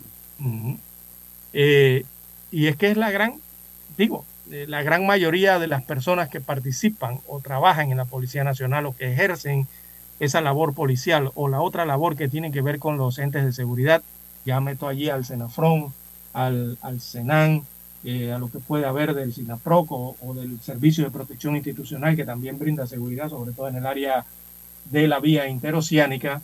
Eh, digo, es que eh, estas personas están dedicadas a la causa del servicio público y tienen que ser honorables, tienen que brindar un servicio competente. Es que ahí no se les va a decir que si sí o si no, que tal vez no, es que lo deben hacer, tienen que hacer gala de eso. Si no, tendríamos muchos problemas aquí eh, con estas instituciones, sobre todo por el respeto que hay que tener a estas instituciones de seguridad pública, como lo son la fuerza pública. Bien, las 6:15, perdón, 7:15, 7:15 minutos de la mañana en todo el territorio nacional. Es que hay una complejidad grande en la función policial. Eh, eh, tiene mucho contexto cuando se trabaja de policía.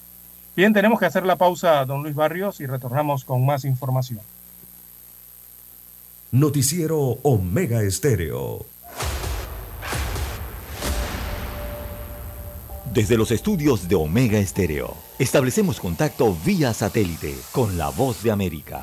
Desde Washington, presentamos el reportaje internacional.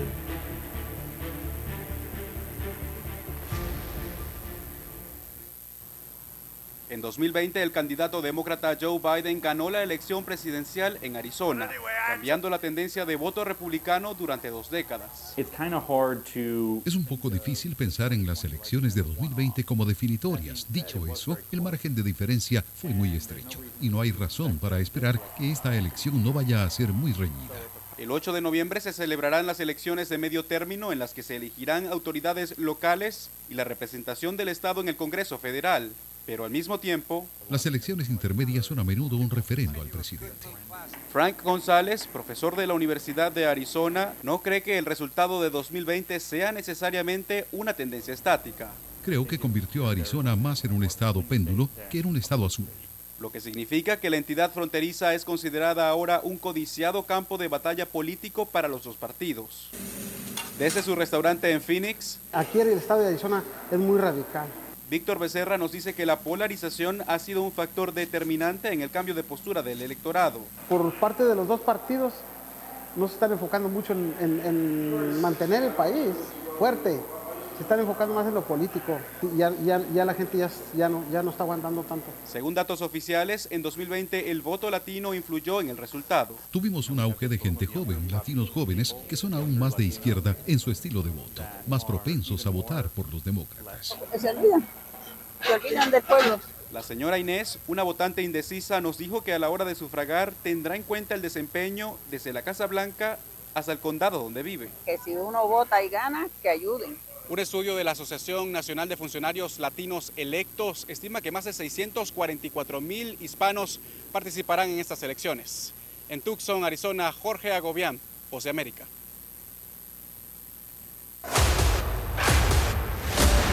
Escucharon vía satélite desde Washington el reportaje internacional.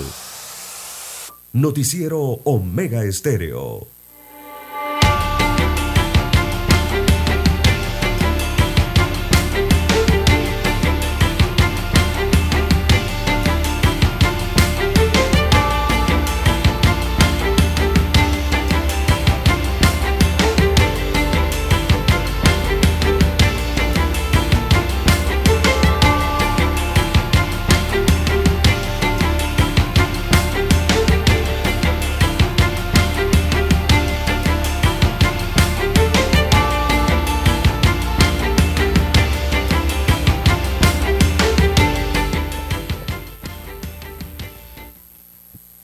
Bien, amigos oyentes, las 7.18, 7.18 minutos de la mañana en todo el territorio nacional.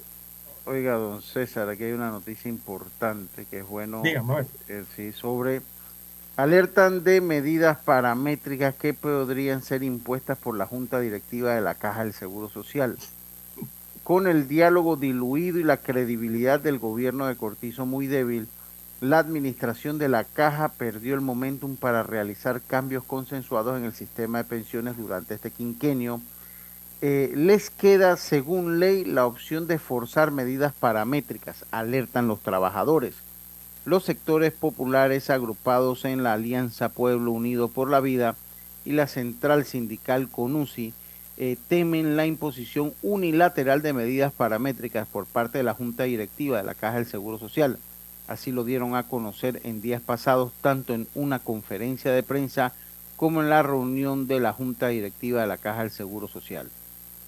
Fernando Castañeda, dirigente de la Asociación de Médicos Odontólogos y Profesionales Afines de la Caja del Seguro Social, AMOAX, y miembro de la Alianza Pueblo por la Vida, advirtió que hay un artículo en la ley que permite que una vez haya un informe actuarial, ya que ya existe, según dijo, la Junta Directiva puede reunirse y tomar decisiones tras la presentación de los informes por parte de los técnicos de la Caja del Seguro Social. El temor de los sectores populares, de acuerdo al dirigente médico, es que la Caja del Seguro Social utilice los días festivos para forzar cambios paramétricos en edad y cuotas de forma unilateral, obviando el diálogo nacional. Por ahora, dice Castañeda, no se han atrevido a hacerlo porque saben que va a haber un problema popular. En un comunicado, la Alianza Pueblo Unido por la Vida subraya que por la manera que se viene actuando el gobierno y el PRD para mantenerse, no descartan que el gobierno imponga medidas en la Caja del Seguro Social en conjunto con la Junta Directiva en fin de año, algo que describieron como un golazo legislativo en mundial o en festivos, o peor aún usar la ley actual y cambiar cuotas y edad de jubilación sin una nueva ley, ya que la actual se lo permite, agregó el colectivo. Conusi rechazó someterse a criterios formales y administrativos de la Caja del Seguro Social eh, de pretender medidas paramétricas al sistema de pensiones y de pretender profundizar su, privatiz eh, eh, su privatización. Esto es un tema que pica y se, la bola pica y se extiende, como decimos en el argot del béisbol, Lara. Así es, don Lucho Barrio. Mire, eh, yo no sé de qué se preocupa la Junta Directiva de la Caja del Seguro Social. Eh, número uno, eh, digo, el gobierno central de la República, el gobierno del presidente Laurentino Cortizo, hace algunos meses atrás, eh, en- en- encomendó a un asesor presidencial hablar sobre estos temas de la caja del Seguro Social y qué iba a hacer la administración gubernamental de turno respecto a ese, a ese problema o esa problemática. Y lo que dijo el asesor presidencial simple y llanamente fue, nosotros como gobierno eh, no vamos a atender el problema de la caja del Seguro Social y se lo vamos a pasar a la siguiente administración para que tome una decisión. Eso fue lo que ellos anunciaron como gobierno. O sea, el gobierno del presidente Laurentino Cortizo fracasó en el tema de la caja del Seguro Social. Y si la Junta Directiva no se ha dado cuenta del mensaje que mandó el Ejecutivo, yo no sé en qué país viven. Uno, eso de la parte que tiene que ver con el Ejecutivo en cuanto a este tema. Ya ellos anunciaron que no van a hacer nada. O sea, un fracaso. Eso es un fracaso. Hay que decir las cosas como son. Y dos, la Junta Directiva, yo no sé de qué se queja. Si ellas vienen fracasadas, no de ahora.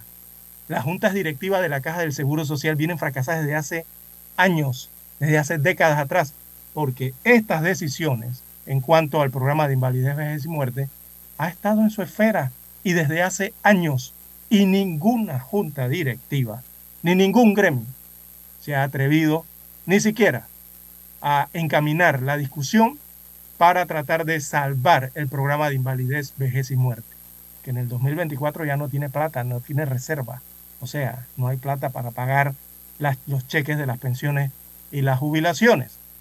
Entonces, aquí lo que hay que cambiar es a la Junta Directiva de la Caja del Seguro Social, evidentemente, ¿no? Digo, ellos que están dentro de las juntas como sectores, por supuesto que no quieren moverse de allí. Eh, están prácticamente enquistados dentro de la Junta Directiva.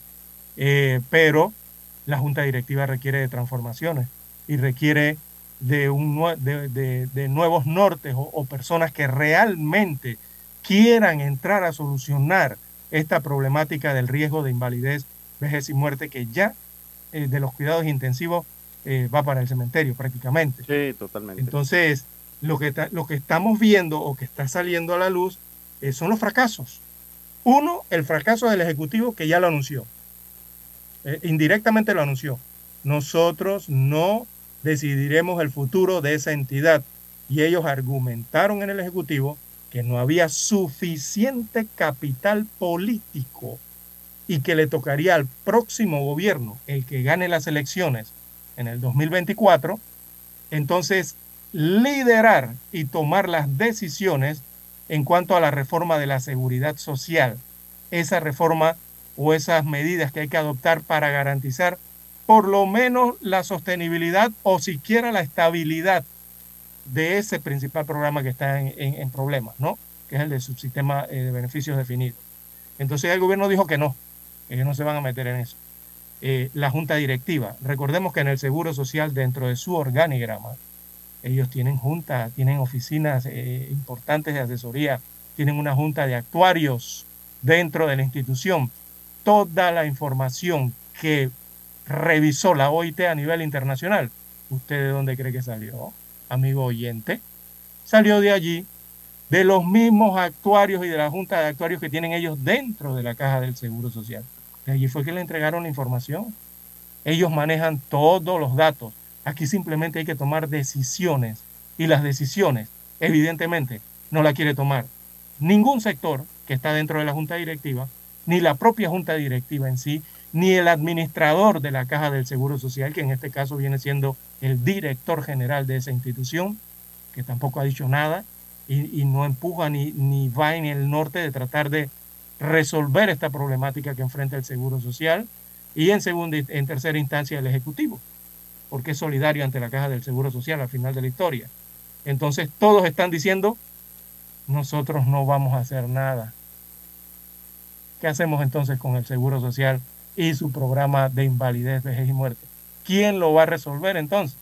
Yo no sé, habrá que llamar al Chapulín Colorado, don Lucho Barrio, o yo no sé a quién, a Sandokan, o yo no sé a quién habrá que llamar para que arregle esta situación en la caja del Seguro Social, porque evidentemente aquí no quieren tomar una decisión. Ya la data, las cifras, los cálculos, las fórmulas, todas están hechas.